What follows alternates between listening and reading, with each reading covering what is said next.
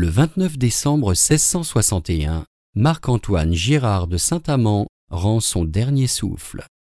Diffusia.fr vous invite à écouter un extrait de son poème intitulé La pluie.